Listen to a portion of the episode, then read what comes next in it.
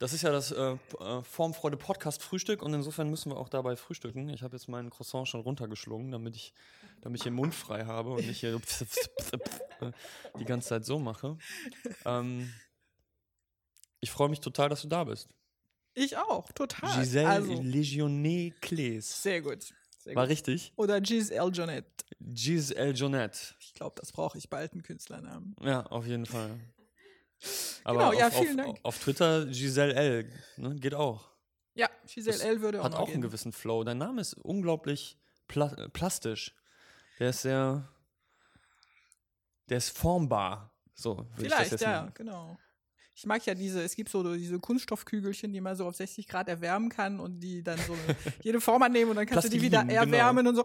Sowas. So, Das machen so. Leute und hängen es dann draußen an ihre Klingel und haben so wunderschöne Klingelschilder mit so Bäumen. Und, ähm, Ja. Meine Mutter hat das mal gemacht. Nee, das heißt Fimo, ne? Äh, es hieß Fimo, mittlerweile Es heißt es, glaube ich, äh, ähm, äh, Plastic Pellets. Formable Plastic. Form- Moldable Plastic Pellets. Okay, das ist jetzt eher der professionelle Name. Ja. Hast du gemerkt, wie leise es auf einmal geworden ist? Sie sind alle total höflich. ähm, ja, auch, auch an unsere Gäste. Herzlich willkommen beim Formfreude Podcast Frühstück, beim ersten seiner Art. Formfreude. Dem ersten von fünf bis auf weiteres und auch dem, dem, das erste Mal Formfreude mit Publikum. Ich bin, bin sehr gespannt, äh, wie das selbst für mich funktioniert, so, weil meine Aufmerksamkeit zu teilen klappt normalerweise überhaupt nicht. Das heißt, wenn ich euch gegenüber unhöflich bin, dann äh, verzeiht ihr mir das bitte. Möchte viel, viel ungerner dir gegenüber unhöflich sein, dann wird das Gespräch total schwer, wenn ich die ganze Zeit weggucke. Soll sich das Publikum denn jetzt melden, wenn die was zu sagen haben? Wie, wie hast du denn so gedacht? Also wenn euch irgendwas stört, dann könnt ihr auf jeden Fall sofort einfach reinschreien und sagen, buh, ne, und irgendwie furchtbar. Aber ähm, wenn wir eine Frage haben, können wir sie natürlich stellen. Ähm, wir, wir, wir sehen mal. Ansonsten ist es idealerweise so, dass unsere Unterhaltung so wahnsinnig spannend ist, dass alle anderen gar nicht merken, dass sie überhaupt hier sitzen und einen Körper besitzen und quasi in, der, in dem Ja. Moment sind, einfach nur vollkommen in der Presence quasi drin sind und denken, wow, das war total unterhaltsam. We love the flow. Hm? Live low, genau. du bist extra aus Düsseldorf gekommen und das ist gar nicht so einfach. Ne? Ich, ich glaube auch, das liegt daran, Köln macht es den Düsseldorfern extra schwer, äh, in die Stadt zu kommen. Das ist immer so ein bisschen schwierig. Also ich bin jetzt wohnhaft in Düsseldorf schon richtig, aber äh, ich bin nicht von hier, ich bin quasi äh, eingeschleust, eingewandert und insofern habe ich mich mit dieser Dikotomie jetzt, äh, die von manchen so gepflegt wird, eigentlich nie identifizieren können. Du bist ja fast, also jetzt auch schon namentlich und irgendwie auch mit dem, was ihr da macht, eine Weltenbürgerin würde man ja fast nennen. Das ist ja intern, international, die ganze Aktion. Das danke ich erstmal meinen Eltern, die ja schon in den 60er Jahren äh, die deutsch-französische Freundschaft in die Tat umgesetzt haben und zwei schöne Töchter gemacht haben. Deutsch-französische Liebe sozusagen. Genau. Noch stärker, immer schön. Bei, bei, bei uns ist die, äh, die deutsch-polnische Freundschaft und deutsch-polnische Liebe schön. auch gut. Ja, toll. Das hätte man sich vor 100 Jahren nicht so einfach vorgestellt, glaube ich. Ja, beides nicht, ne? Ja, beides nicht, auf jeden Fall. Richtig. Sehr, sehr schön. Aber du hast, ähm, hat, hat dich dein Job nach Düsseldorf gebracht? Weil du hast lange für ein großes Düsseldorfer, oder zumindest in Düsseldorf auch ansässiges Unternehmen gearbeitet, habe ich Nein, die gesehen. Liebe hat mich da Düsseldorf Ach, gebracht. da, okay, die Liebe zu dem Unternehmen oder die Liebe? nee, nee. Nein, die Liebe hat mich Okay. erst nach New York ver äh, nee, erstmal naja, gut, okay. Erst war ich in New York und da hat mich die Liebe gepackt und in einen Düsseldorfer Jungs, der hier, äh, tatsächlich äh, sehr verwurzelt ist in der Region. Und ähm, ja, und deswegen sind wir jetzt hier und wohnen seit 15 Jahren in Düsseldorf, also was mich betrifft zumindest.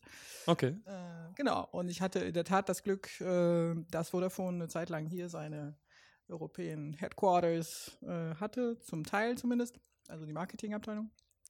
Und da habe ich, äh, wie das der Zufall so will, User Experience Design quasi gestartet Ja. äh, innerhalb von Vodafone Group am Mannesmann-Ufer.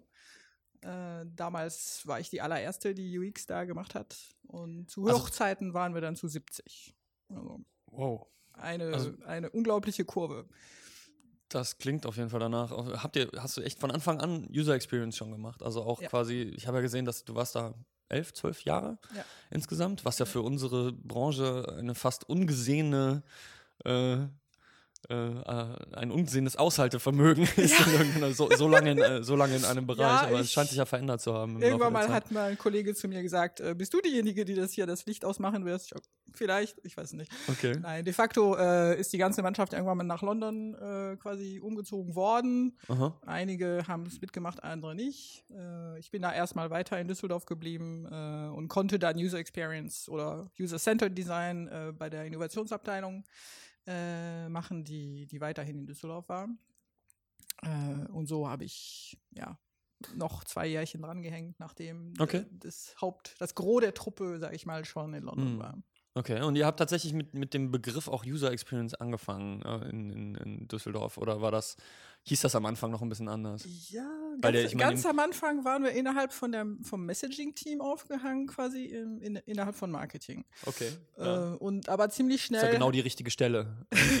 ja, also das ist ja ein ungelöstes Thema irgendwie. Ist UX mehr Technik? Ist es UX mehr Marketing? Ist UX mehr ganz was anderes? Also. Mhm. Äh, genau, und dann sind wir aber relativ schnell da rausgenommen worden äh, zum Thema äh, und dann auch als eigenständige Aktivität quasi User Experience, so hießen wir auch. Dann quasi funktional organisiert, so ein genau. bisschen das User Experience Team, was dann in die verschiedenen Bereiche irgendwie mit rein, rein kann. Idealerweise wäre es so gewesen. Oh, okay. De facto haben wir ja tatsächlich mehr für eine Mannschaft quasi gearbeitet. Das war aber auch quasi in der Produktentwicklung äh, die tonangebende Einheit. Und der, es gab dann auch, also das Thema ist ja herangereift und äh, mhm. nach und nach haben mehr Leute quasi danach gefragt, ja, können wir bitte auch UX haben?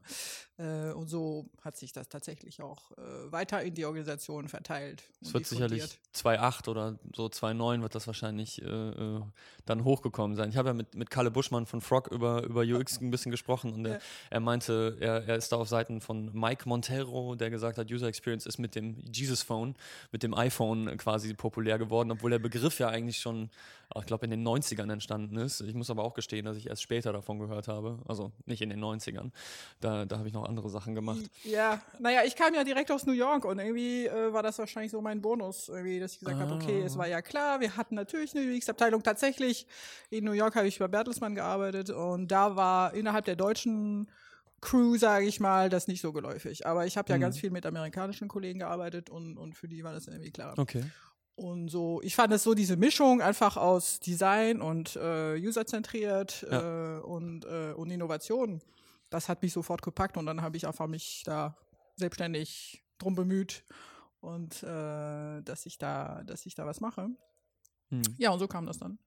Ich finde ja eigentlich jedes Design sollte irgendwie userzentriert sein. Deswegen wundere ich mich immer, dass es diesen extra Begriff jetzt gibt, um extra mal aus Kundensicht das zu sehen. Ich denke, aus welcher Sicht, also wenn man, wenn man vorher, vor der UX-Revolution jetzt quasi nicht mit der User Experience beschäftigt war, womit hat man sich denn dann beschäftigt im Design? Ähm ich glaube, das ist eine Strategie. Und meine Theorie an der Stelle lautet, ja. äh, äh, wie kriegst du eine neue Art von Tätigkeit, die auch relativ viel Geld kostet, in ein Unternehmen hinein, ja. äh, quasi Take äh, a buzzword. Ja, genau. Und make it, uh, make it sound like it's gonna be relevant for your customers. Ja, ja so. das stimmt. Ähm, also ja, wahrscheinlich also, ist es eine Strategie. Internes Unternehmensmarketing-Wort.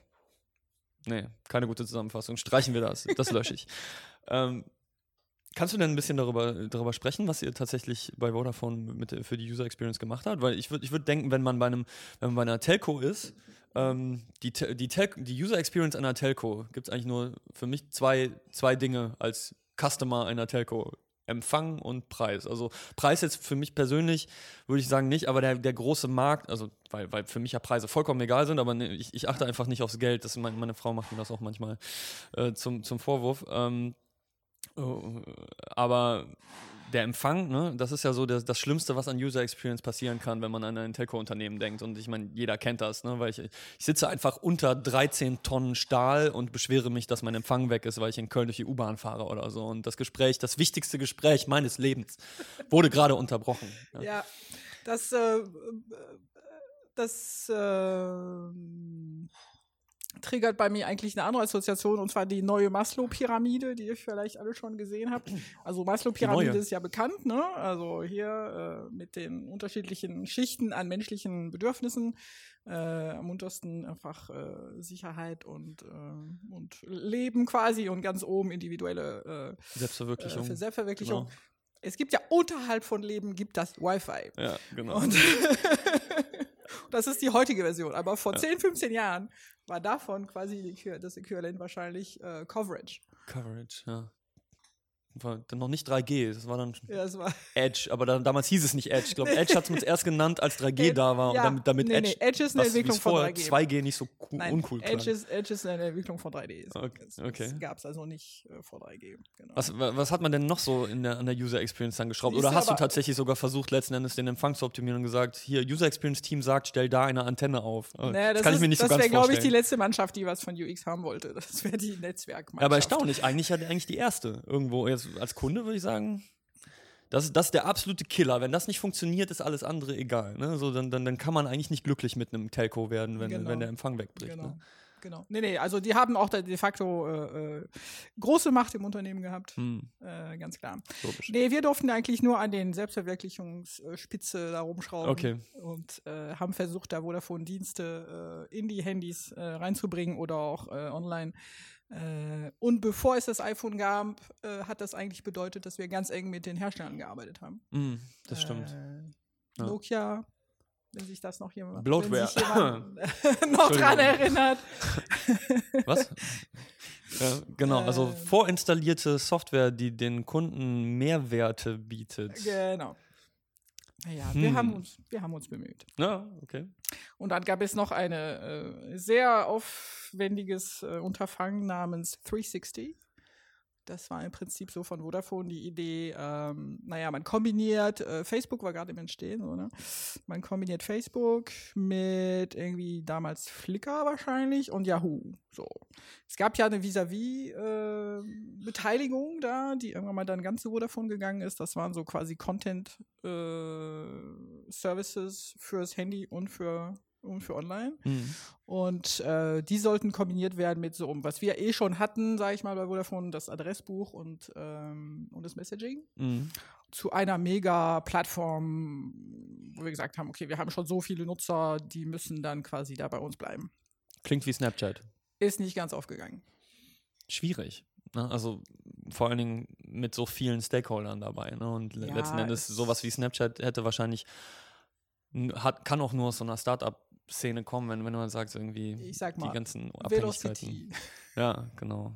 Das dauert alles ein bisschen länger. Das ist ja, Ja. nicht, das ist ja nicht ein Vodafone-Problem. Das ist Ja, einfach ein richtig. Problem Unternehmen ge einer gewissen Größe. Ne? Und vielleicht die, die größte Herausforderung der, der alten Garde in der heutigen äh, Digitalwirtschaft. Ne? Das hat mich auf jeden Fall nachhaltig für das Thema Innovation und wie kann man das besser machen, ähm, okay. quasi äh, geprägt. Also hast du, hast du ja eigentlich erstmal die, die harte Schule gemacht. Wie innoviere ich in, in größeren Kontexten? Das war sehr lustig, weil ich habe gerade am Samstag jemanden getroffen, der, mit dem ich parallel im Prinzip gearbeitet habe, zehn Jahre lang bei Vodafone und Mhm. wo wir uns eigentlich nie so richtig begegnet waren. Das war so ganz komisch.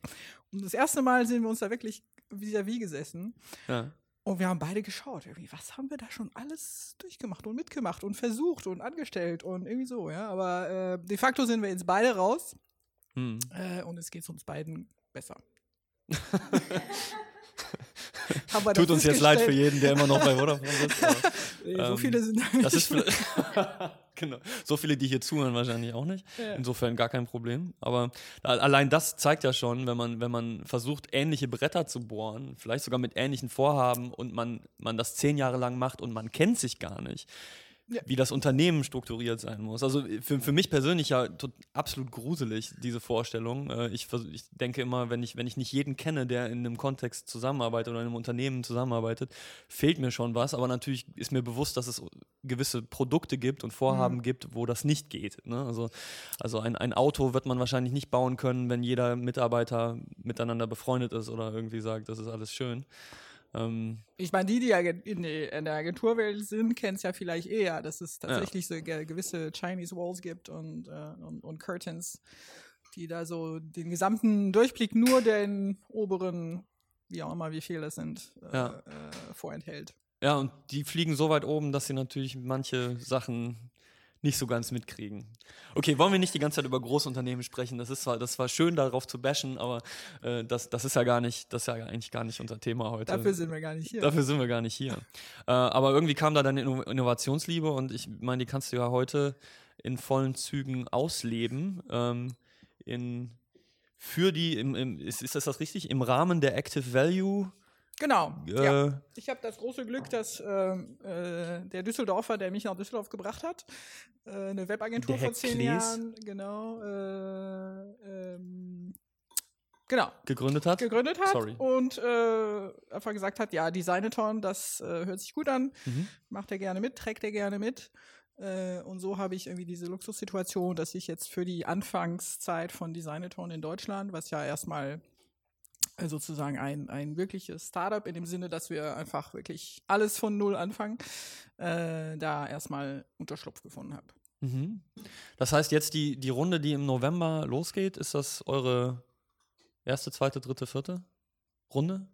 Äh, Das Global Event? Ja, die so. Designathon Works jetzt, ähm, wann? 12. November? Ja, 12. November ist, äh, ist tatsächlich das zweite Okay. Ähm, also wir organisieren als Designathon ähm, jetzt jährlich, bis jetzt fast alle zwei Jahre, aber jetzt jährlich, Mhm. also äh, ein Event, was tatsächlich äh, auf allen fünf Kontinenten stattfindet, am selben Tag. Nicht zeitgleich, weil Singapur fängt vor Rio an, so, ja. Das ist ja Ähm, gemein. Die Kinder müssen einfach um 22 Uhr in Singapur kommen und in, in Genau. äh, wo, ist, wo ist die Datumsgrenze? Ah, ich bin so. Ah, hier. Naja, nee, also jeder fängt äh, dann an, wenn es irgendwie am besten passt, quasi so. Und wir sinken äh, die Städte zwei bei zwei, also paarweise im Laufe des Tages. Also ein Designathon ist ein Tag, an dem Kinder ähm, etwas erfinden und etwas bauen und etwas vorstellen. Und dieses Jahr haben wir das Thema Kreislaufwirtschaft. Mhm. Also wie schaffen wir neue Kreisläufe, um weniger Ressourcen zu verbrauchen, um den Planeten zu schonen und so weiter.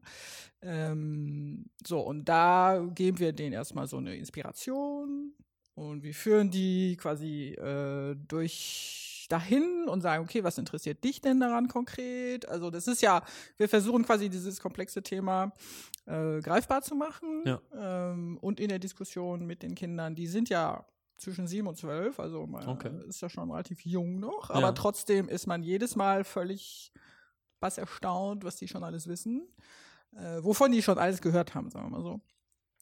Äh, genau. Und also wir gucken in der Diskussion, dass alle Kinder da äh, beteiligt sind und jeder äh, für sich feststellt, aha, ja, also wenn, was weiß ich, mich mit, wenn ich mit dem Auto zur Schule gefahren werde, vielleicht ist das nicht so ökologisch die beste Lösung oder so. Mhm. Na, also an, an, an so wirklich Alltagssituationen einfach äh, das eigene Nachdenken zu aktivieren. Mhm. Ja.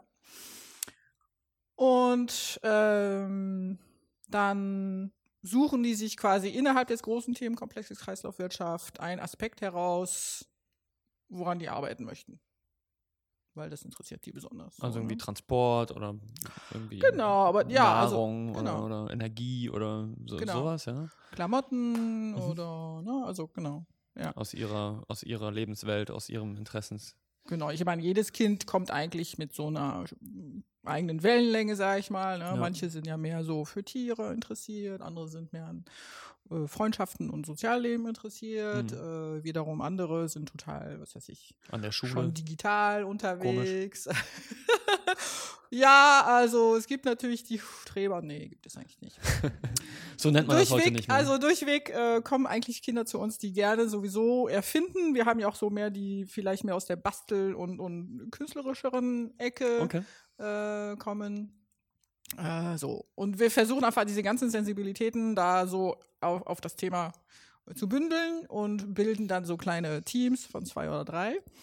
Und die entscheiden dann für ihr Team quasi, woran die dann arbeiten während die restlichen fünf Stunden des Tages. Okay. Und jedes Team bekommt dann im Prinzip einen, einen einen Mentor oder irgendwie einen Coach oder was an die Seite gestellt? Oder, oder Ja. ja? Genau. Okay. Ja, ich kann mir vorstellen, dass, also, wenn ich jetzt, also, ich kann mir nicht mehr vorstellen, wie es sich mit sieben oder zwölf anfühlt. Ehrlich gesagt, da, davon ist man einfach zu weit weg.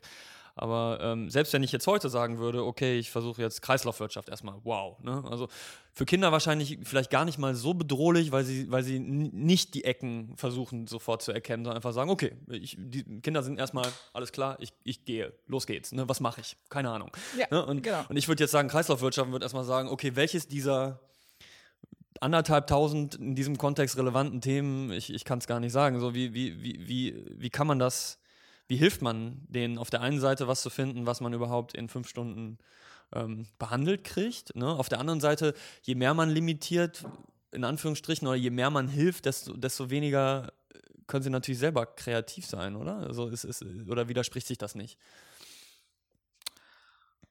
Ähm, na, kreativ sind die so oder so. Eben Ja. weil du auch, wie du, wie du gesagt hast, ähm, Gerade weil sie jung sind, glaube ich.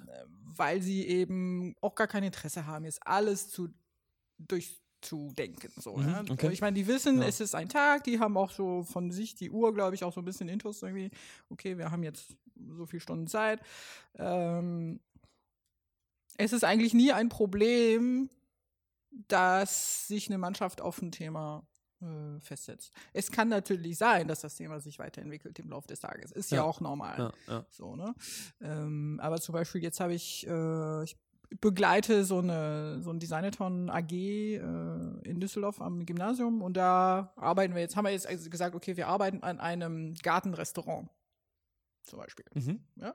Also das kam ja auch, der eine, äh, das eine Kind äh, kocht total gerne und seine Mhm. Eltern äh, haben total viel im Garten selber äh, am Wachsen da und äh, das, der andere Junge, äh, der in dieser Mannschaft ist, äh, fand das irgendwie auch plötzlich interessant, das Thema Ernährung, obwohl das gar nicht ursprünglich so sein, sein Anliegen Ja. war. Ne? So. Also es gibt immer wieder so Mitnahmeeffekte, wo, das ist auch so schön an Kindern. Ich meine, die, die haben dann nicht immer so, ach nein, aber ich will unbedingt machen oder so, Mhm. ja. Äh, sondern die freuen sich. Die Ja. freuen sich regelrecht, wenn die dann quasi die, diese, diesen Flow erreichen. Ne? Genau, und das Gartenrestaurant, da bin ich sehr gespannt, wie es weitergeht. Äh, wir hatten erstmal zwei Stunden jetzt Pause wegen der Schulferien. Jetzt heute, heute Nachmittag geht es weiter. Äh, und äh, das ist aber an sich, man merkt ja schon an dem Beispiel, ein Gartenrestaurant an sich ist immer noch eine sehr komplexe und komplizierte Angelegenheit. Ja? Das heißt, als nächstes geht es eigentlich jetzt darum, äh, dass wir uns ein paar Aspekte daraus aussuchen, die wir tatsächlich äh, neu designen wollen, ja. Äh, und da ist ja auch so ein Teil des, also ein Großteil des Coachings ist einfach äh, äh, diese, diese Leit, bisschen Leitplanken setzen, ja, Ja. Äh, damit die Energie da auch einfach nicht, nicht verpufft. Dass sie sich nicht verzetteln, so ein bisschen, ja. Ja. Hm. Ähm, da fällt mir, ähm, also als, als ich schon im Vorfeld mit dir darüber gesprochen habe, muss ich, musste ich sofort an Ken Robinson denken und dachten vielleicht, äh, äh, dachte halt, ist wahrsch- wahrscheinlich sogar das Beste, das mit jungen, äh, also mit, mit, mit möglichst jungen Menschen zu machen, weil also äh, Ken Robinson hat ja ähm, Talk und auch Bücher geschrieben und immer sein, sein Statement war Schools kill creativity und deswegen je, je weniger sie von der Schule bisher mitbekommen haben, desto besser, ne? weil, weil sie quasi so ein bisschen diese in diese Schubl in diese Schachtel einmal drin ist. Jetzt ist natürlich bestimmt so, das ist von, von, von Kultur zu Kultur und von Land zu Land nochmal sehr unterschiedlich, äh, wie, wie stark die, äh, äh, die Schule ähm, standardisiert. Mhm. Ja, in Asien vielleicht zum Teil sogar mehr noch, weil, weil, weil du sehr, sehr strenge, äh, sehr- sehr uniforme und auch uniformierte Schulen und Schüler hast. Und äh, in Deutschland hat man dann die- abhängig dann sogar noch von, vom Schulsystem, ob man jetzt in eine, in eine öffentliche, klassische geht oder ob man jetzt aus einer Montessori kommt oder so, da wird man nicht so wahnsinnig eingeschränkt. Ich glaube, er hat dieses Beispiel gebracht mit wie viel, was kann ich aus einer Büroklammer machen? Und da Kinder nicht genau wissen, was eine Büroklammer ist, haben die halt innerhalb von wenigen Minuten 200 verschiedene Sachen, die man damit machen kann. Und Erwachsene kommen halt so auf 10 oder 20. Und wenn man gut ist, kommt man auf 100, wenn man, wenn man ein trainierter Ja. Kreativdesigner ist. Aber Kinder halt so, pff, ist halt egal, weil die nicht wissen, was man damit nicht macht oder weil sie nicht wissen, was man damit macht. Ne? Das, genau. ähm, aber genau da haben, haben wir halt diese Balance. Am Ende will ich, also wenn du sagst, du hast schon ein ganz spezifisches Thema, ein Gartenrestaurant, da gibt es ja gewisse Realitäten, die man vielleicht machen muss. Aber wir als, als Erwachsene oder als Coaches wissen ja im Zweifel gar nicht, welche dieser Realitäten sind Dogmen, die man eigentlich ändern könnte.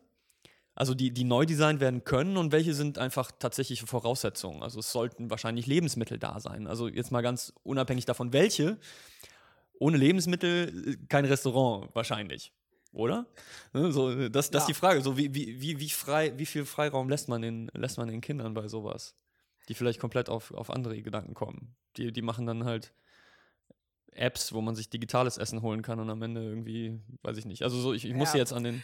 Ne, Ja, es sind ja viele, viele Aspekte jetzt. Ähm, Also zum Thema Training, ähm, ich mache die Designetons in erster Linie, weil bei mir einfach ganz tief die Überzeugung ist, ähm, Erfinden ist eine, ist eine Form von mentaler Gymnastik, sag ich mal, oder Mhm. von, von Haltung, äh, wo wir in der klassischen Schulbiografie, Studienbiografie, äh, ist eine Fähigkeit ist, die, die erstmal gründlich abgetötet wird. Ja. Und dann ansatzweise, dass man die, wenn man auf eine Kunstschule zum Beispiel geht oder so, Kunsthochschule, wie ich das Ja. Glück hatte, äh, muss man das, wie das sich das mühsam irgendwie so ne, ähm, äh, antrainieren. Das ist eine Verschwendung sondergleichen.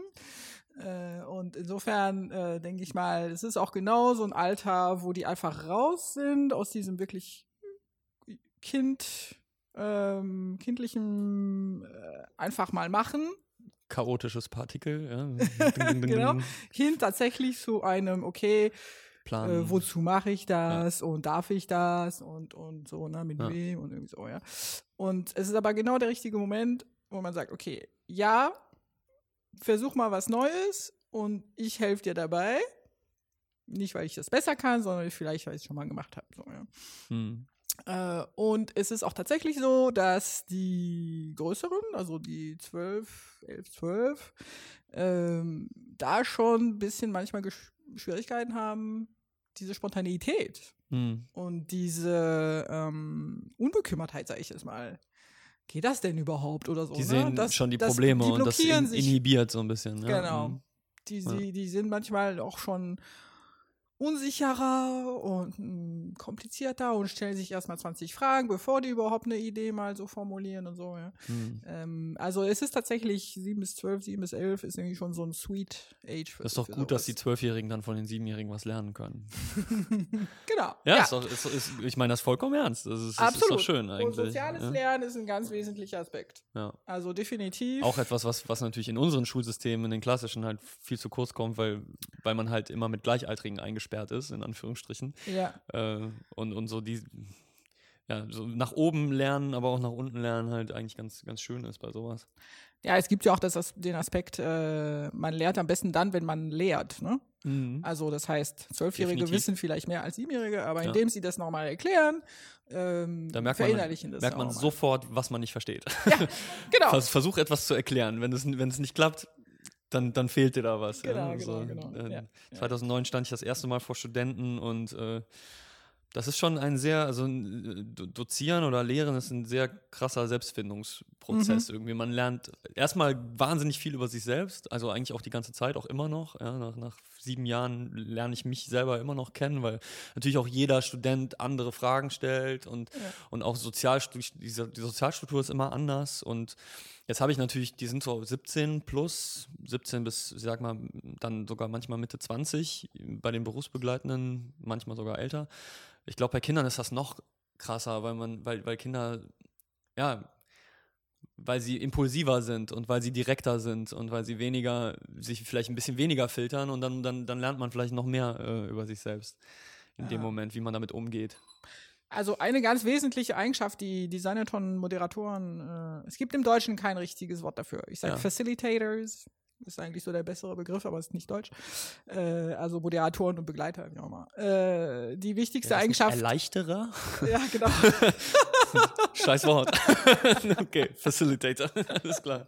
Also, oder wir sind einfach Designatoners, sagen wir mal. Es Designatoner. gibt ja auch Marathoners, warum nicht Designatoners?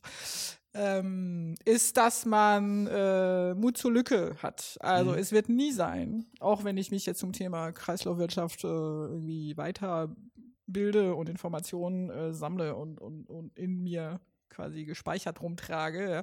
Ja. Ja. Äh, trotzdem werde ich nicht alles wissen. Na sicher. Ja. Und das wird man sofort merken mit ja, den Kindern. Nee, halt, ne? ja, so, ja, aber die sind ja Ja. okay. Also ich behaupte ja auch nicht von mir, dass ich alles weiß.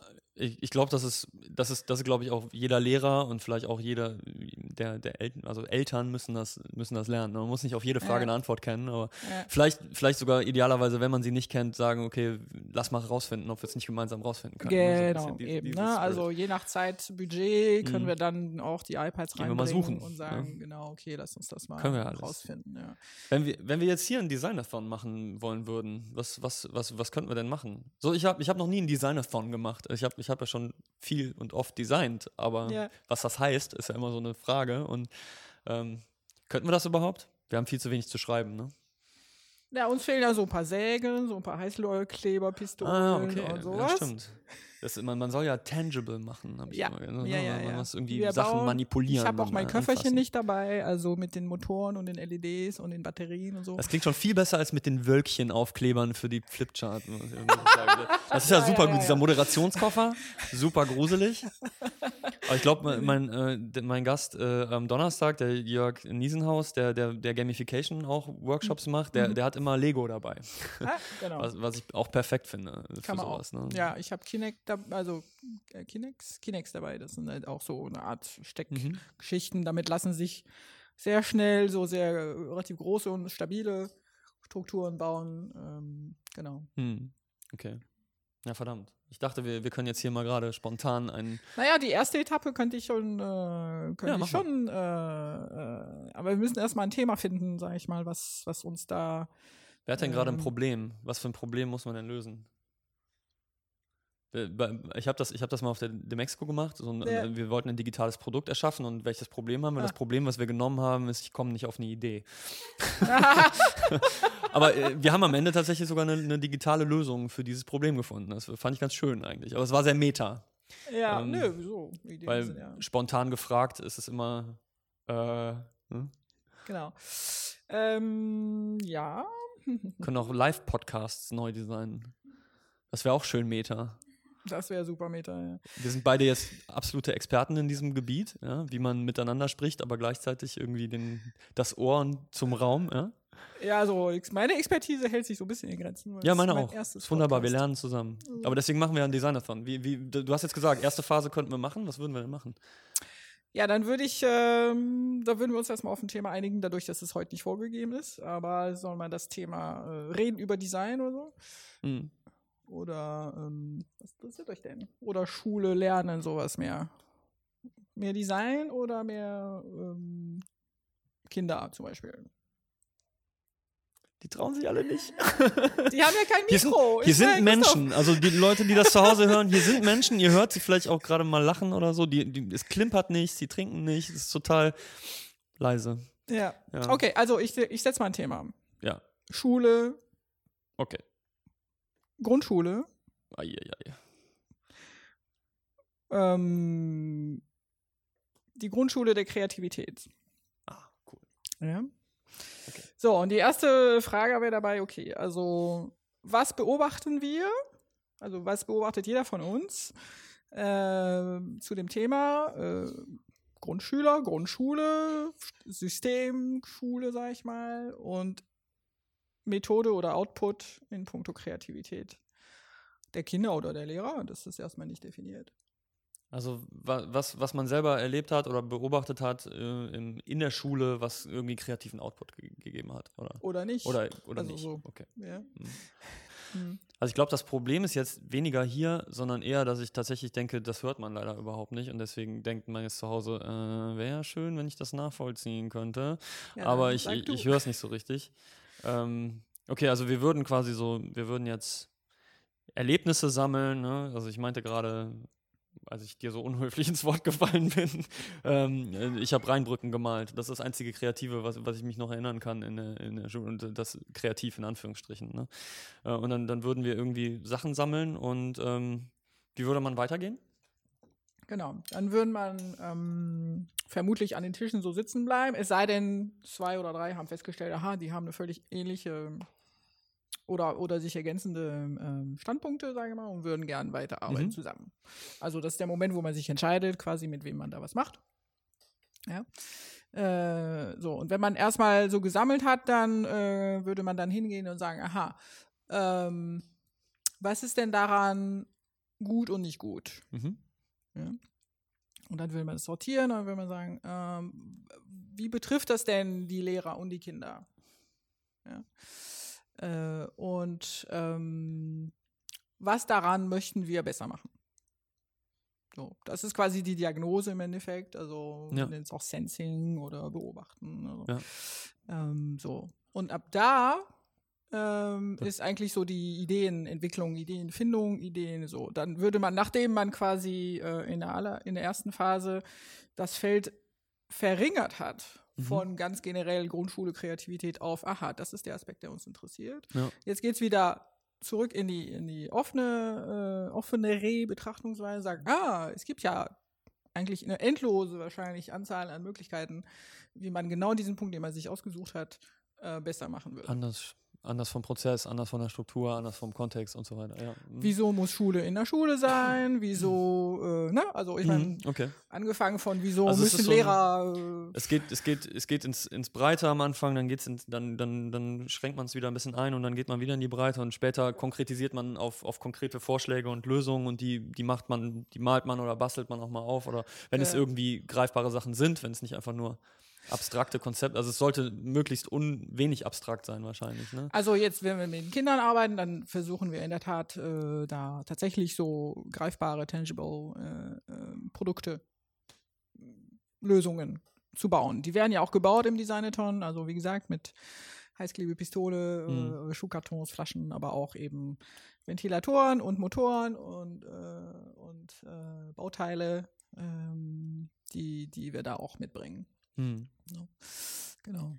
Das ist ja Ähm, schon eine, also was ich daran so faszinierend finde, ist, dass man, ich glaube auch, dass das ist nicht nur für Schüler faszinierend, sondern egal für Erwachsene auch, dass man überhaupt in eine Situation gelangt, wo, ähm, wo man die Möglichkeit hat, sich diese Fragen zu stellen. Also so einen gewissen, das ist ja ein extremer Kontextwechsel, wo man eigentlich die ganze Zeit, also jetzt gerade als Erwachsener vielleicht sich so in seinen, auf seinen Schienen kennt. Das ist meine Umgebung. Ich habe gelernt, in dieser Umgebung mich zu bewegen und ich, ich, ich challenge auch gar nicht mehr unbedingt alles, was um mich herum passiert. Und jetzt, jetzt wechsle ich, ich gehe mal in so einen Freiraum erstmal, wo, wo es auch gewisse Regeln gibt, aber die sind ganz anders. Ne? Und, ähm, ich sehe seh da äh, irgendwie starke Parallelen zu ähm, ähm, Jane McGonagalls Arbeit, die Reality is Broken geschrieben hat. Das ist eine Game Designerin, die, die im Game Design benutzt, um, um Ähnliches zu, zu erreichen, was ihr mit den Designathon Works macht. Also im Prinzip realweltliche Geschehnisse äh, zu, zu, also kreative, eigentlich kreative Ideen zu bekommen. Ähm, aber sie, sie macht das halt, indem sie Spiele designt, die, die, wo im Rahmen dieser Spiele kreative Ideen existieren. Und ich, ich habe einfach allgemein, um das zu verbinden, irgendwie festgestellt, dass wenn, wenn man halt Leuten einfach ihr, ihre Scheuklappen mal so für einen Moment irgendwie schafft zu nehmen, dass, dass, dass dann ja erst überhaupt äh, neue Optionen oder kreative Gedanken kommen können. Ne? Und es ist, ich, Spielen finde ich deswegen so spannend und das, das hat ja, das hat auch viel Spielerisches, was ihr da macht. Ne? Ja, weil, weil, es, weil, weil, es, weil es neue Regeln sind, weil es nur wenige Regeln gibt und, und, äh, und die ganzen Regeln, die quasi, die ich hinter mir gelassen habe, als ich in diesen Raum gekommen bin, die sind erstmal irrelevant, weil ich in meiner Fantasie eigentlich ja alles machen kann. Und im Spiel kann ich halt einfach alles ausprobieren, oh, ohne zu denken, was ist die Konsequenz. Ne? Ja. Ich, wenn ich scheitere, Game Over, fange ich aber neu an. Ne? Wenn ich jetzt so ein Gartenrestaurant mache, wenn ich das quasi als Unternehmer gründe, dann setze ich meine, meine Existenz aufs Spiel. Ja? Und wenn ich das aber so auf dem Papier und in, in, so, ne, in so einem äh, Design-Environment irgendwie mache, dann was soll schon Schlimmes passieren? Ne? Also erstmal, das, Ja. das, das befreit extrem. Ne? Ja, absolut. Ja, vielen Dank für den Vergleich. Das finde ich ja sehr löblich. Also sehr löblich, sehr, äh, wie nennt man das? Ähm, schmeichelhaft. Ähm, klar, ähm, wir spielen, also wir nutzen auch die sp spielerische Energie. Ich würde es jetzt nicht Spieltrieb nennen, aber Ja. Äh, na, auf jeden Fall da. Und das ist einfach auch die Spannung. Du hast ja vorhin gefragt, ja, was ist, was ist denn da eigentlich die Kunst, ja, so ungefähr. Äh, das ist ja auch diese,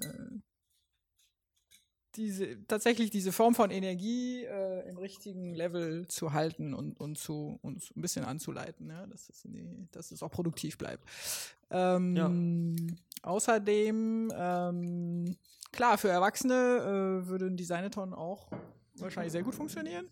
Ähm, vorausgesetzt, die haben tatsächlich diese Möglichkeit, einfach die Tür zuzumachen. Es ist viel schwieriger rauszukommen. Ja, ne, gut, aber- aber wenn er es ein, einmal schafft, wahrscheinlich. Genau. Mhm. Und was anderes wollte ich noch sagen, habe ich auch vergessen. Ähm. Ach so, und äh, ja, äh, bezüglich Schulen äh, und kind äh, Regeln, was die sonst in der Schule gelten und die im Designathon nicht gelten. Ähm, ich erkläre das Lehrern dann äh, so, dass ich sage, ähm, okay, bei uns wird einfach kein neues Wissen erworben, sondern da wird vorhandenes Wissen angewandt. Weil Mhm. wir, also das Ziel vom Designathon ist einfach nicht mehr zu erfahren. Also man erfährt vielleicht mehr, aber dann in dem Kontext der konkreten Anwendung. Ja. Und wie du selber sagtest vorhin, dann bleibt es auch auf jeden Fall äh, viel, viel länger äh, haften, weil es einfach so aus Eigeninitiative äh, quasi herangezogen wurde. Man, man könnte natürlich, glaube ich, relativ gut argumentieren, dass, dass, dass das eigentlich der größte Teil des Lernens überhaupt ist. Also schon vorhandenes Wissen zu her her hervorzuholen, in andere Kontexte zu bringen, zu reframen. Also Ja. überhaupt der kreative Prozess kann ja nur mit vorhandenem Wissen existieren, weil das das Einzige ist, was einem intuitiv zugänglich ist und Kreation ist nun mal kein, was ist das, was ist nicht intuitiv? Extensiv oder so? Also ähm, Kreativität muss ein intuitiver Prozess sein, weil ich nicht drüber nach, weil ich nicht in meinen Ja. Kopf gehen kann und gucken kann, was ist alles da und dann nehme ich das und puzzle das neu zusammen, sondern das ist ein, ne, für mich ist das, Ja. das, das Schöpfen im Design und auch in der Kreation ja immer die leere Seite und dann sehe ich auf einmal was, was ich vorher auf dieser Seite nicht gesehen habe und das geht ja nur intuitiv. Und äh, deswegen bin ich zum Beispiel auch überhaupt kein Freund zu designen mit Hilfe eines Buches oder so und man nimmt das dann und dann liest man, das sind die Schritte, die ich machen muss und dann Ja. mache ich das und das kann nie funktionieren, weil, weil es nicht aus mir kommt, sondern weil es immer nur eine Kopie ist und kein kreativer Prozess in irgendeiner Form. Ja. Das stimmt. Aber Ähm, diese, diese Kreativität haben wir als Design, Designathoners ja auch. Also äh, wir müssen ja auch immer wieder ein bisschen improvisieren, immer Ja. wieder ein bisschen anpassen an der konkreten Kindergruppe, konkreten Ja, Situation. ja, ja. Konkrete Fragestellungen. schön. Genau. Sehr schön, wir haben eine Frage. Ähm, ist es nicht so, dass dieser Prozess Design Thinking auch so ein bisschen in diese Richtung geht? Das ist ja, da Mhm. ich jetzt neulich das erste Mal mich ein bisschen mit beschäftigt. Da geht es ja auch darum, in der Gruppe kreativ zusammenzuarbeiten und auch was zu kreieren, also ein Prototyp zu erstellen. Ja. Genau. Die Frage ist, ist nicht Design Thinking äh, quasi sowas, also die Frage war jetzt, geht das nicht in die gleiche Richtung, äh, in der Gruppe was zu kreieren im, im Rahmen von Design Thinking? Und das ist die perfekte Überleitung, weil das das nächste Thema in meiner, in meiner Liste ist, weil ich mit Giselle noch ein bisschen über Design Thinking sprechen möchte. Aber bevor wir das tun, und dann, ich greife das gleich wieder auf, wenn, wenn ich darf, mache ich, mache ich das, was, äh, was Radiomoderatoren oder Podcast-Moderatoren dürfen. Ich, ich mache einfach, ich unterbreche, ich mache was anderes. Ich, ich habe nämlich auch für dich was, was ich mit ähm, allen meinen Gästen eigentlich mache. Ich habe drei Thesen für dich. Drei Thesen. Ja, ich habe drei Thesen für dich. Ich sage dir quasi eine nach der anderen und du kannst, du kannst dazu Stellung beziehen. Und du, du kennst die Thesen nicht. Aber du kennst ja das ganze Gespräch vorher nicht. Insofern ist quasi das Gleiche. Ähm, These 1. Kinder sind die besten Designer. Achso, du machst sie hintereinander. Nicht, geh mal alle drei bitte. Eine. Nee, nee. Nein, nein, nein. Nein, nein. Erstmal die. Kinder sind die besten Designer. Soll ich mit Ja oder Nein antworten oder mit einer längeren Ausführung? Du kannst beides, aber es wäre langweilig, wenn du einfach nur Ja oder Nein sagst. Ähm, also einer der ähm, ein Anliegen, das wir haben, ist auf jeden Fall, dass die äh, Wünsche, Vorstellungen, Werte, ähm, Energie der Kinder jetzt in puncto Zukunftsgestaltung mehr, äh, mehr Gehör finden. Mhm. So. Und das hat, das beruht ja auf der Annahme, sage ich mal, dass sie ja auch wertvolle, ähm, ähm, wertvolle Hinweise und wertvolle Ideen entwickeln können. Ja. Ob sie jetzt der, ob sie deswegen jetzt die besten Designer und die besseren Designer sind, ähm, würde ich vielleicht nicht ganz so weit gehen, aber ich würde schon so weit gehen zu sagen, die professionellen Designer sollen sich, äh, tun gut daran, äh, den Kindern zuzuhören. Hm. Äh, und da freuen wir uns jedes Mal, wenn wir äh, tatsächlich diese Art von, von Publikum haben. Wir haben ja auch äh, mehrfach festgestellt, dass äh, Konzepte, die innerhalb von Designathons entwickelt wurden, äh, tatsächlich entweder schon existieren oder äh, ein paar Jahre später, äh, ein paar Mhm. Monate später tatsächlich konkrete Projekte sind. Ja. Also das gibt es doch immer wieder. Ja, ich, und ich gehe davon aus, we- wenn man das Ganze, wenn das Ganze häufiger passiert und eher ein Begriff ist, dass vielleicht dieser Inspirationsverlauf auch häufiger passieren wird in die Richtung. Also zurzeit haben vielleicht ältere oder jetzt professionelle Designer meinetwegen gar nicht die Idee, sich da Inspiration zu holen, aber warum eigentlich nicht? Ne? Also ich sage immer, es ist eigentlich vollkommen egal, wo es ist vollkommen egal, wo die Idee herkommt. Also wenn wenn wenn es eine gute Idee ist und es wert ist, sie zu verfolgen, äh, ist egal, ob sie von, von, von mir, von jemand anderem oder von einem Kind kommt. Ne? Das ist äh, vollkommen wurscht. Also was Kinder natürlich nicht haben, ist so äh, den Kunden, so, ja. Äh, na, den Auftraggeber. Das ist so. auch ganz okay so. Eben, ja, ja, Das soll auch nicht ruhig so bleiben. sein, soll ne? auch ruhig so bleiben. Die dürfen ruhig Äh, in, so ein bisschen in ihrer, in ihrer Freiheit noch ein bisschen bleiben und sie genießen. Genau, Ja. aber trotzdem könnte ich mir schon vorstellen, dass wir also, also was wir auch schon machen, konkret äh, zumindest in Holland, ist äh, äh, für Organisationen, die äh, ein soziales Anliegen haben, äh, sozusagen äh, Designathons zu organisieren, wo die Kinder ihre eigene Vision Mhm. dazu erarbeiten. Also Zukunft des Radfahrens zum Beispiel in der Stadt war ein großes Thema, in Amsterdam eben. Äh, und da haben wir ja auch äh, die Kinder zu äh, Designathonen lassen. Mhm. Okay. Äh, These Nummer zwei. Prozesse sind wichtiger als individuelle Kreativität. Ja, unbedingt. Okay. Das musst du mir aber erklären. Trust the process. Weil das haben wir auch Ähm, schon äh, z- ziemlich intensiv in, intern in der Diskussion. weiß ich bin natürlich so ein nicht. ja, bin, ich, bin ich sehr gespannt. Äh, Process trumps everything, hast du gesagt, ja? Oder process, mm, Trust the process, habe ich gesagt. trust the process, okay. Ähm, hm, das ist natürlich schön. Äh, ja, also ich denke mal, individuelle Kreativität ähm, kann ja ein ähm, bisschen sozusagen ziellos sein. Mhm. Und der Prozess äh, äh, ist im Gegenteil dazu irgendwie zielgerichtet. Ja. Ähm, der beste Prozess wird natürlich nichts ohne ne, die Inhalte, die Energie und so weiter. Ja. Äh, aber ich bin schon, also meine Erfahrung sagt mir, dass man immer wieder ähm, eine sozusagen eine Form braucht, um zu einem Ziel zu kommen. Hm. Und diese Form ist der Prozess. Hm. Definitiv. Ja. Ja, ich glaube, ähm, Design komplett ohne Constraints funktioniert auch nicht. Ja? Also man, man braucht immer so ein gewisse, man, die, die, was du Form nennst, genau, man braucht irgendwie so ein bisschen die Orientierung, worin man sich bewegt. Also ich würde sogar, also in meiner Arbeit, je, je stärker ich eingeschränkt bin, Ja. desto, desto leichter fällt das Design. Also ich finde Absolut. zum Beispiel eine, eine Mobile-App zu designen, also ich persönlich finde Mhm. ein Mobile-Interface zu designen sehr viel einfacher als eine, ein Web-Interface zu designen. Wirklich es gut. kleiner ist. Ja, weil es weil, weil's, weil's klarer ist. Also Ja. nicht nur, es ist kleiner tatsächlich von den, von den Ausmaßen, von den Dimensionen, aber es ist auch klarer, in welcher Situation es benutzt wird. Ähm, der, der, die, die Webseite du ist sehr viel, ist sehr viel, der Kontext ist sehr viel weiter eigentlich. Ähm, Deswegen bin ich ja total gespannt, was künstliche Intelligenz uns alles bringt. Ja. Weil äh, gerade fürs Handy, äh, da wird es noch viel mehr möglich. Und das, das ist mein Traum als Designer tatsächlich. Äh, absolut Der- kontextbezogen. der Assistant, äh, der- der wirkliche Assistant, ja. Ja, ja, aber time well spent, äh, sage ich jetzt Mhm. mal. Also äh, tatsächlich. ist immer noch ein äh, Stückchen von entfernt, aber so ist das ja immer. Es fühlt sich immer sehr weit an, aber vielleicht geht es auf einmal morgen los. Ne? Also, Es geht äh, ja schon los. ja, ja, Es gibt ja also- schon Arbeit in der Richtung, definitiv. auf Ähm, jeden Fall. Ähm, also unsere, unsere digitalen äh, Krücken, äh, mein Traum wäre, dass sie tatsächlich äh, unser perfekter, individueller ähm, äh, mehr als Filter, also so eine Art ähm, Begleiter, treuer Begleiter äh, für die bestmögliche Kreativität und äh, Wissensaneignung Hm. also ich denke mal, wir Menschen können ja nicht nicht lernen. Wir lieben das ja, unsere Gehirne sind dafür programmiert zu lernen. Ja. Äh, und äh, ich habe ja schon manchmal so ein bisschen, wie soll ich sagen, Schuldgefühle, wenn ich sage, oh mein Gott, diese Mobile Interfaces, die, die sind ja sowas von aufmerksamkeitszerstörerisch. Das ist ja eigentlich äh, fatal so, ne? Aber ich glaube, das Bücher könnte auch man. total. Ne? Ja. Unfassbar.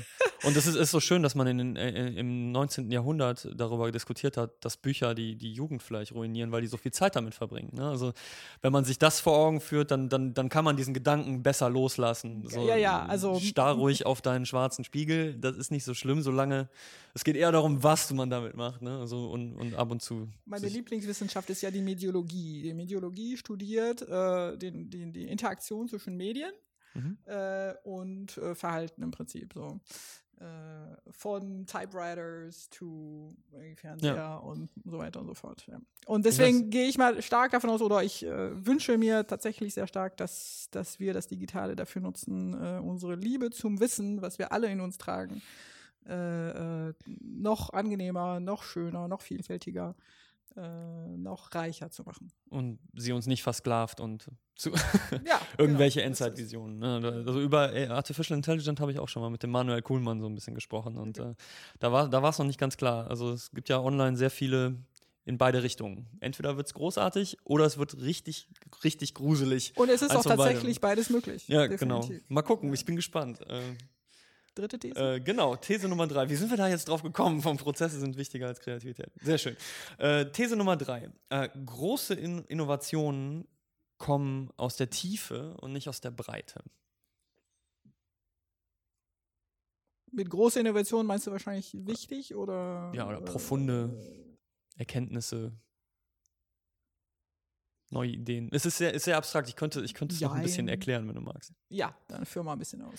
Ähm, Clayton Christensen, von, von dem habe ich das äh, äh, vor, vor kurzem gelesen, der, ähm, der die Disruption Theory und Jobs to be Done Theory, also, also sagen wir mal mo moderne volkswirtschaftliche äh, Ja. oder Pro Produktgedanken stecken dahinter. Und äh, er hat gesagt, ähm, große Erkenntnisse über zum Beispiel, was wir eben gesagt haben, so ähm, Erlebnisse aus der Schule oder sowas, ja, äh, die wirklich profunde Ideen generiert man erst, wenn man mit wenigen Leuten sehr, sehr viele tiefgehende Gespräche führt, sehr, sehr viel versucht aufzusammeln und nicht, wie das Marketing das gerne macht, mit ganz, ganz vielen Leuten ganz wenige Punkte. Ne? So, so, eine, so eine große Befragung mit so drei Punkten. Hat Ihnen das gefallen? Was würden Sie lieber machen? So, ne, dann, dann bekommt man halt jede Menge, also massiv viel oberflächlichen Quatsch und man, man kriegt immer wieder zu hören, ich will eigentlich ein neues Pferd, ne? Genau das.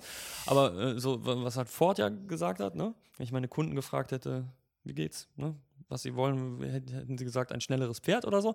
Und ähm, wenn man, wenn man quasi zu profunden Erkenntnissen kommen will und auch kre profunde Kreativität quasi haben will, dann, dann muss man eigentlich mit weniger Leuten, aber mehr in die Tiefe gehen. Also ja. Quali statt Quanti. Ja. Ja, würde ich schon sagen.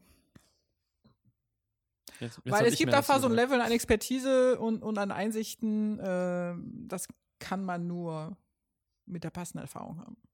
Hm. Und da kannst du noch tausend Leute fragen, äh, ist denn KI gut oder schlecht? Da wirst du ja keine sinnvolle Antwort kriegen. Ja, das, das ist auch ein guter Punkt, wo ich gleich nochmal drauf, drauf kommen will, wo, wo so ein bisschen die. Ähm, das ist immer blöd zu sagen, wo wir gleich drauf kommen und dann, dann sage ich es. Nee, ich, ich, ich sag's noch Aber nicht. nochmal kurz dazu ähm, und, und äh, auf, die Design, auf das Designathon nochmal Ja. ähm, hinweisend. Ähm, ja, ja, alles richtig. Also ja, tiefe Gespräche, tiefe Einsichten, aber daraus ne, auch die, der geniale Wurf. Also ich meine, die, der Mut äh, zur, zur, äh, zur Gestaltung. Hm. Also, weil sonst kannst du ja, bist, sonst bist du stuck in your. Wo, wo, wieder, wo wir wieder auch beim Individuum wären, ne? wo wir man, der, der beste Prozess kann es nicht erreichen, wenn nicht einer dann diesen, diesen, diesen Punkt auf einmal erreicht, wo, wo diese Epiphanie kommt oder so, dieses Genau. Heureka. Ja? Ja. Ähm, und das braucht man schon beides, aber ein Prozess fü- führt vielleicht dazu und hilft, hilft dabei. Und was ja auch wichtig dann ist, ähm, dass äh, wiederum Menschen um einen rum äh, das auch sehen, das auch äh, quasi wahrnehmen, ja. anerkennen, mittragen, äh, weiterspinnen. Das ein Mem wird. Ähm, ja, also das ist tatsächlich. Im eigentlichen ähm, Sinne nicht, nicht ein komisches Bild bei Nein Gag, sondern halt so ein Gedanke, der, der weitergetragen wird, eine Ja, Idee. Ne? Ja, ja. Und das erfordert wiederum von dem Autoren in dem Moment so eine Art Bescheidenheit, weil klar, was, was äh, hier mein Nachbar von meiner Idee, mit meiner Idee macht, ist ein bisschen anders als das, was ich gemeint habe, logischerweise. Äh, das muss ich aber akzeptieren. Äh, und, und von den von den Zuschauern slash äh, äh, Weitertragenden äh, ja auch so eine Dose Bescheidenheit irgendwie so, ne? Also das Akzeptieren, dass sie jetzt vielleicht nicht so mit dem genialen Entwurf gekommen sind, aber trotzdem, sie können was dazu beitragen, dass Mhm. diese tolle Lösung Mhm. oder diese tolle Einsicht äh, quasi fort, gesetzt wird.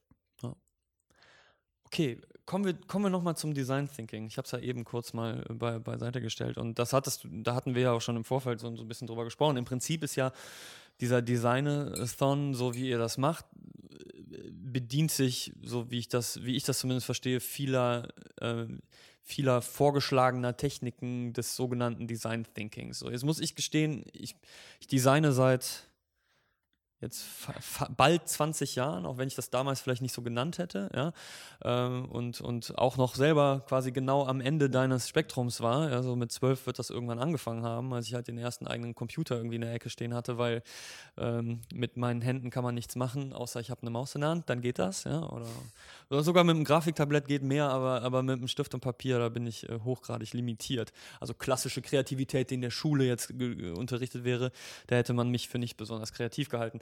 Ähm, aber Design Thinking bin ich vollkommen bin ich vollkommen unbefleckt und ich habe totale Schwierigkeiten da ähm, mich wirklich reinzudenken, weil, weil, weil ich mhm. allein schon Schwierigkeiten habe zu finden, was das eigentlich genau bedeutet.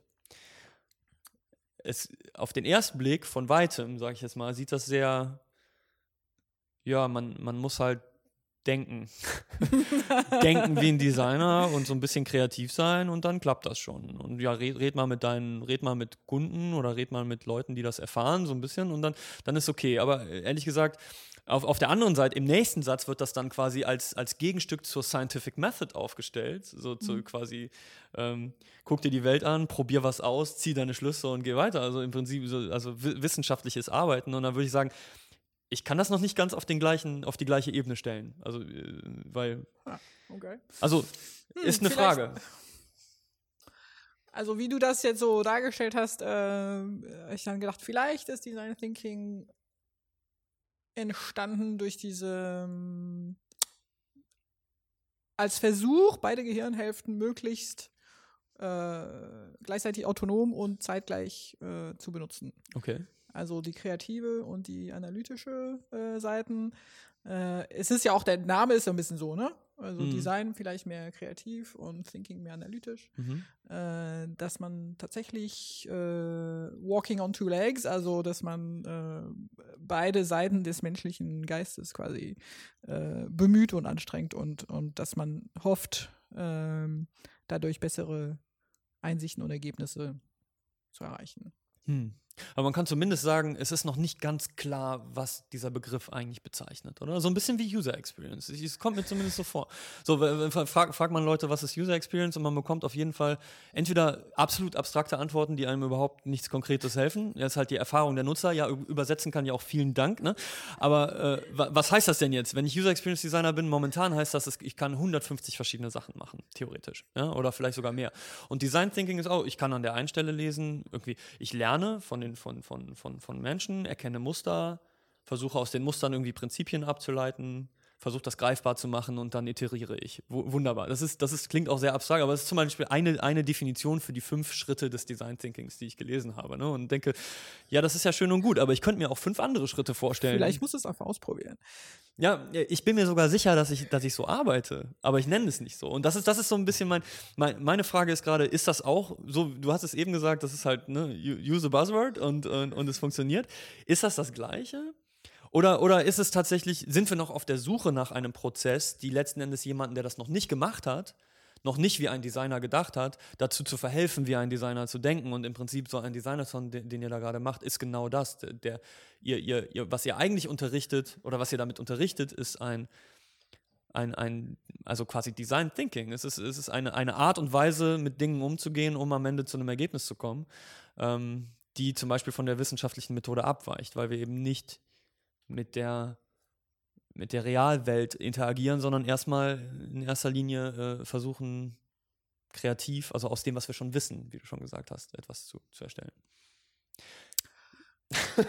Was war die Frage? Haben wir uns jetzt, haben wir uns jetzt irgendwo hinbewegt oder nicht? Ähm, eine Sache, die, ich, die wir vielleicht noch nicht so wirklich ausdrücklich erwähnt haben, ist einfach mhm. diese grundlegende Tatsache, dass alles Wissen verfügbar ist jederzeit und überall so. Deswegen ist natürlich dann die, daraus ja. die Frage, ja, Was lohnt es sich noch überhaupt irgendwie selber zu kultivieren als Eigenschaften, an Wissen, an, ähm, an Fähigkeiten? Ähm, und da ist die Antwort von Design Thinking zu sagen, okay, du äh, kultivierst als erstes deine Beobachtungsgabe und deine Empathie. Du Mhm. guckst dich um, du redest mit Leuten, du äh, hörst tatsächlich zu äh, und schaust, was das mit dir so macht und was du daran wichtig findest. Ja? Also einfach diese subjektive ähm, äh, Arbeit, sag ich mal, des, der Wahrnehmung tatsächlich zu schulen. Das musst du als Designer ja auch. Ja. Also ich glaube, das kannst du bestimmt auch schon. Ja, genau das ist das, was ich meine. Also ich, ich habe als Designer schon relativ früh gemerkt, ich muss mich damit auseinandersetzen, wer das am Ende benutzen soll. Also immer Mhm. erstmal die kundenzentrische Sicht. So, dann mu- muss ich vielleicht mit denen reden. Entweder bin ich selber in der Situation, ja, Mhm. eat your own dog food oder solve your own problems, wunderbar. Dann bin ich, bin ich empathisch mit dem, mit dem, also Empathie, deswegen habe ich auch Psychologie studiert überhaupt. Das, das war der Grund, warum ich das lernen wollte, um, um das besser zu verstehen. Ähm, und dann ver versuche ich Regeln abzuleiten und das, das mit dem äh, Tangible finde ich auch super, weil Designer eben die, die Macht haben, etwas ganz schnell zu visualisieren und dann kann sofort jeder drauf gucken, was, was am Anfang für einen Designer furchtbar ist, weil jeder sagt sofort, das gefällt mir nicht, die Farbe gefällt mir nicht. Aber das, das, das ist das Großartige am Design. Wenn ich es visualisiert habe, können die Leute auf einmal sagen, was ihnen nicht passt. Ja. Und das können sie vorher nicht. Ne? Man hat Ja. etwas in die Realität gebracht, was vorher nicht da war. Großartig. Äh, und dann Iteration, natürlich. Aber ich hätte das nie Design Thinking genannt. Ich nenne das Design. So, so wie ich eben, was ich jetzt als User Experience Designer mache, eigentlich auch immer noch sage, w- für mich gibt es überhaupt keinen Unterschied zwischen User Mhm. Experience Design oder Design oder Produktdesign, meinetwegen, wie, wie ich das jetzt bezeichne. Ähm, ist, Vielleicht- ist, ja. Vielleicht Design Thinking die, die, das Treffen eines Psychologen und eines Soziologen. Ja. Und der Designer, der ist weggegangen, weil er sagt, es ist mir viel zu verkopft, was er da gerade macht. ja. Also wenn sich ein Psychologe und ein Soziologe treffen, dann wird es nicht besonders sandfest auf jeden Fall. Genau, und die ich einfach auch alles schon erlebt. unter totaler Time Constraint irgendwie äh, äh, das Vernünftige und, und, Ja, genau. äh, und nachvollziehbare Ja, der, der. Designer geht dann halt weg, der setzt sich an den Rechner und macht es einfach und, und, und versucht später, das ist, in vielen Unternehmen läuft es ja so, ne? so quasi die, der Designer, der macht es einfach, pragmatisch, aus dem, was er kennt und, und ist vielleicht relativ gut und da, daneben sitzen die Psychologen und die Soziologen und, und was auch immer und die Wirtschaftsanalytiker äh, Analytiker und die, die erklären dann nachher, warum er zu dem Ergebnis gekommen ist. Genau, aber Design Thinking als Designer, als klassischer Produkt- oder äh, Digital Designer, würde ich einfach sagen, ja, es ist alles, was du kannst, ist schon, wirst du weiter nutzen können und einsetzen können, aber verbinde das mit, äh, mit einer globalen Sicht äh, der Wirkung, die du erzielst Mhm. und der Probleme, die du löst. Okay. Ich glaube, es ist, also ich bin mir nicht sicher. Ich glaube, ich bin wahrscheinlich einen Schritt weitergekommen, auch, se- auch selber, was das angeht. Aber ich, ich, ich glaube, das ist noch etwas, das ist ein Begriff, also ich bin mir sicher, das ist ein Begriff, unter dem viele Menschen gerade noch viel Verschiedenes verstehen und der, der, sich, der sich mit Sicherheit auch mit der Zeit noch finden wird. Aber so, so ist das ja mit allem, was neu ist. Das ist irgendwie unser Poster. Manchmal fällt was Ich wollte ein bisschen Aufmerksamkeit auf sich le- lenken. Das ist äh, Design Thinking wahrscheinlich. Ist jetzt die Denkerpose. Also ich Ähm. habe ja keine klassische Designausbildung, deswegen äh, Ja. vielleicht habe ich dieses Problem einfach äh, Ich auch nicht. so nicht. Ähm, Also, du auch nicht. Äh, ja, Designer wird man am besten, glaube ich, indem man designt und Ja. macht. Das, das ist ja, also klar, Studium ist bestimmt auch nicht schlecht, aber ich habe Psychologie studiert, insofern. Was, was auch nicht schlecht ist, wenn man kundenspezifisches äh, Customer-Centered Design meinetwegen oder User Experience Design machen will. Welche Namen?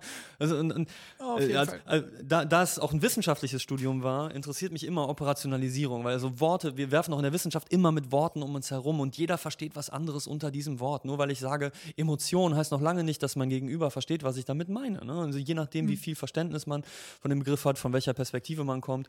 Und ich versuche meinen Studenten zumindest immer extrem einzubläuen, dass sie reflektieren sollen, was sie unter einem Begriff verstehen und akzeptieren sollen auch, dass, dass es nicht das Gleiche ist, was jeder andere darunter versteht. Wovon redet man eigentlich, wenn man das sagt? Und das ist ja eine der größten Herausforderungen in der Wissenschaft, wenn ich sage, ich versuche zum Beispiel die Begeisterung für ein Interface zu messen. Was heißt das denn? Was heißt denn Begeisterung? Wie operationalisiere ich das? Die, die wichtigste Frage vielleicht überhaupt in der Wissenschaft. Wie, wie, kann, ich, wie kann ich Dinge messbar machen, die beim im Menschen im Kopf passieren? Also bei der Psychologie vor allen Dingen. Äh, Weil, weil es eben alles, was im Menschen passiert, wir wissen nicht, was passiert. Die Psychologie ist für uns vollkommen die ist introspektiv nicht zugreifbar, sie ist nicht messbar. Das heißt, wir müssen uns behelfen, operationalisieren.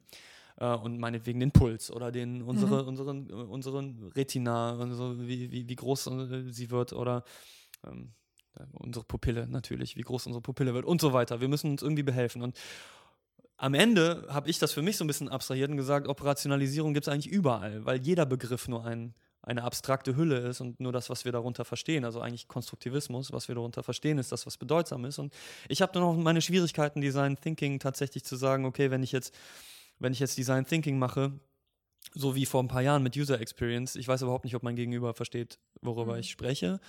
Und, und ob ich überhaupt das Gleiche mache als jemand anderes und ob überhaupt eins oder das andere besser ist oder nicht. Oder ob es einfach nur allgemein den Prozess beschreibt, setz dich mit, mit Menschen auseinander, versuche, versuche induktiv vorzugehen, also aus, aus, aus Exempeln, aus, aus Artefakten zu abstrahieren und irgendwelche Regeln zu interpretieren, was wiederum ähm, dieses Konkretisieren auch irgendwie wäre. Dann versuche ich daraus Ideen zu generieren und die, die halt zu, zu prototypen, wenn ich so will. Und wenn, das der Prozess ist, dann sage ich, okay, es ist ein super Designprozess, aber man kann auch noch andere Sachen dazwischen machen. Ich könnte dazwischen auch eine Woche in Urlaub fahren.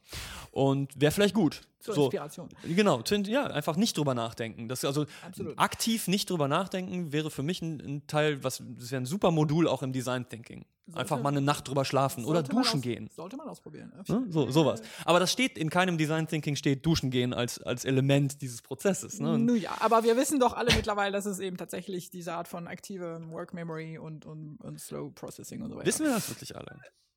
Also Nee. der, dieser, dieser Online-Kurs äh, Learning How to Learn ist angeblich so der, der am meist äh, äh, quasi besuchte überhaupt. Ja, Also wie Ken Robinsons äh, TED sicher, aber das auch. ist immer noch eine informierte Minderheit, die das dann gemacht hat. Ne? Also, das kann ja sein. das- das- das- aber du hast mich ja auf eine Idee gebracht und zwar, äh, was ist Design Thinking psychologisch gesehen? Also ja. äh, und vielleicht ist es einfach auch der Versuch, ähm, psychologisch zu begründen, sagen wir mal, ja. äh, im angesichts der wachsenden Komplexität dieser Welt äh, trotzdem eine Art von äh, Handlungs Handlungskompetenz äh, oder Option Ja, quasi ja. sich da freizuschaufeln. Ja, wie, wie, ja, es ist, es ist einfach auch schwer, genauso eben, was ist, was ist, was ist eine Emotion oder was macht ein Designer? Es ist eben sehr schwer, das zu beantworten. Wie funktioniert dieser Prozess und da irgendwie eine Lösung zu finden, wie man in die Richtung kommt, zumindest. Also wenn du das machst, dann, dann bist, machst du eigentlich zumindest mal von den Tätigkeiten das, was ein Designer vielleicht auch machen würde. Und dann kommt, äh, kommt dieses Denken quasi von selbst, wenn, wenn man so will, wenn du dich in den, so, so wie wir gesagt haben, der Prozess leitet einen so ein bisschen und dann kommt das, weil Menschen das von sich aus machen. Wir sind ja, Problemlösung muss man auch nicht lernen. Das macht man halt automatisch. Was passiert, wenn ich da drauf haue? Hat mir das geholfen oder nicht? So, so, wenn wir das nicht hätten, wären wir nicht hier. Ne?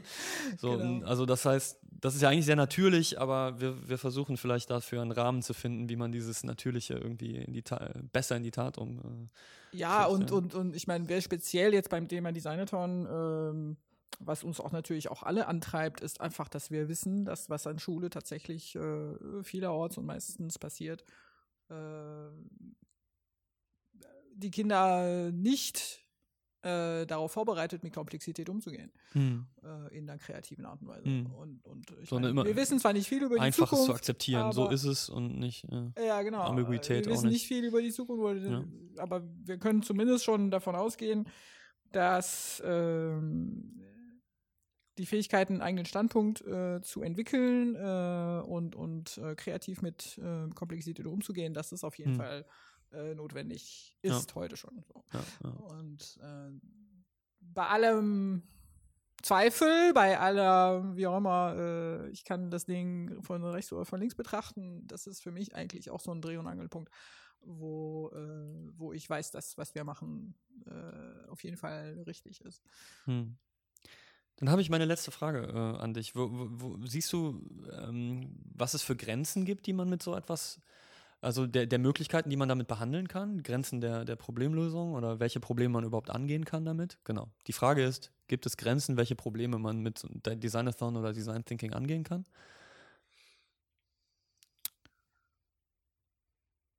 Ich denke nicht. Also, äh, es hängt eigentlich von der. Also, die Begrenzungen, die es gibt, äh, sind die Begrenzungen des Auftrages sozusagen. Äh, aber Hm. ansonsten denke ich mal, äh, ist eigentlich Also würdest du auch sagen, so meinetwegen in der Medizin könnte man, kann man sowas auch einsetzen? Also das stelle ich mir jetzt wahnsinnig schwer vor, ne? also wenn es jetzt darum geht, ja, eine alternative Heilmethode für Krebs zu finden. So, jetzt mit, mit Kindern wahrscheinlich schwer. Ja, Nee, okay, Ähm, ja, ich aber das- das meine ich nicht ja in gar die nicht, Richtung dass, äh, gedacht. Ich ja. habe ja mehr an, an, an soziale Konflikte. ja genau, an, aber ich, so, d- äh, das meine ich jetzt. Oder, oder meinetwegen mikrobiologische Sachen. Oder da, also, aber ich glaube, ich kann es mir fast gerade selber erklären, weil ich sage, dann, dann, da man nur mit der Kompetenz arbeiten kann, die man auch da hat, dann, dann muss, wenn die Kompetenzen dafür da sind, dann kann man das wahrscheinlich auch in diesem Framing machen. Mhm. Wenn man jetzt halt Doktor der Neurobiologie da sitzen hat, 20 Stück, und mit denen Designerstone macht, dann wird man mit denen vielleicht auch ja, besser nicht, ne? Aber jeder. Na gut, aber ich, ähm, ich bin schon äh, der Meinung, dass Intuition etwas ist, was egal wo der geschulte Geist quasi sie anwendet, Mhm. äh, zu erfreulichen und vielleicht unerwarteten Ergebnissen leiten kann. Also insofern Mhm. ähm, Das ist sehr schön. äh, würde ich sagen, ja, tatsächlich. ähm, mit, geschulten, mit geschulten Geistern äh, plus Intuition äh, könnte man wahrscheinlich so ziemlich jedes Problem lösen. Cool. Das finde ich sehr schön. Das ist, ein, das ist ein schöner Schlusssatz. Ähm, also mich persönlich hat es sehr gefreut. Vielen Dank, dass du hier äh, der Gast warst und äh, hier vor, vor uns mit mir gesprochen hast über die Themen. Ähm, Wenn es noch Fragen gibt, könnt ihr natürlich, wir können gerne noch ein bisschen im Dialog bleiben, aber ich würde dir gerne noch kurz die Möglichkeit geben, was, äh, was, was, was willst du noch pushen in irgendeiner Form? Also so, braucht ihr noch, braucht ihr noch Kids, braucht ihr noch Coaches, was, was, was braucht ihr? Wo findet man dich? All, all diese Fragen. Okay, okay, okay. Ja, super. Äh, ja, vielen Dank. Mir hat es auch sehr viel Spaß gemacht, muss ich sagen. Ähm, wir können uns gerne nochmal zum Thema künstliche Intelligenz unterhalten. Ah, Äh, gerne. Machen wir gleich. genau. Ähm, ja, Designathon ähm, ist ein bisschen schwer zu schreiben, aber Designathon, also wie Marathon oder Hackathon, nur mit Design. Äh, wir haben eine deutsche Webseite, designathon.de. Wir machen am 12. November unser globales Event äh, in so verschiedenen Städten wie Amsterdam und Dublin, aber auch Rio und Nairobi, Singapur, äh, Zagreb, Tunis, Wilhelmstadt und eben Berlin. In Berlin sind wir im Impact Hub äh, auf der Friedrichstraße. Wir haben da noch ein paar Plätze frei für Kiddies zwischen 7 und 12. Äh, auf designathonworks.de ist Also das eine, der eine Elfjährige, der jetzt diesen Podcast hört, Ja, der, ja. der kann sich da ja, gerne gut, ich bewerben. äh, würde mich da eher an die Mütter oder Eltern, äh, Väter Genau. wenden, sag ich mal, die, die vielleicht in Berlin äh, wohnen oder gerade am 12. in Berlin sein möchten. Mhm. Äh, die Teilnahme, Teilnahme ist kostenlos. Ähm, genau, und wir arbeiten zum Thema Kreislaufwirtschaft. Was erstmal ganz fürchterlich kompliziert klingt, aber wir machen das äh, angenehm und anschaulich. Definitiv. Das glaube ich. Äh, genau, und wir werden mit äh, Berlin, äh, wird sich im Laufe des Tages mit Nairobi äh, kurz schließen und Mhm. wir werden also eine Skype-Verbindung oder Videoverbindung äh, aufbauen und Cool. da die, die Ideen austauschen, die die Kinder ähm, erarbeitet haben.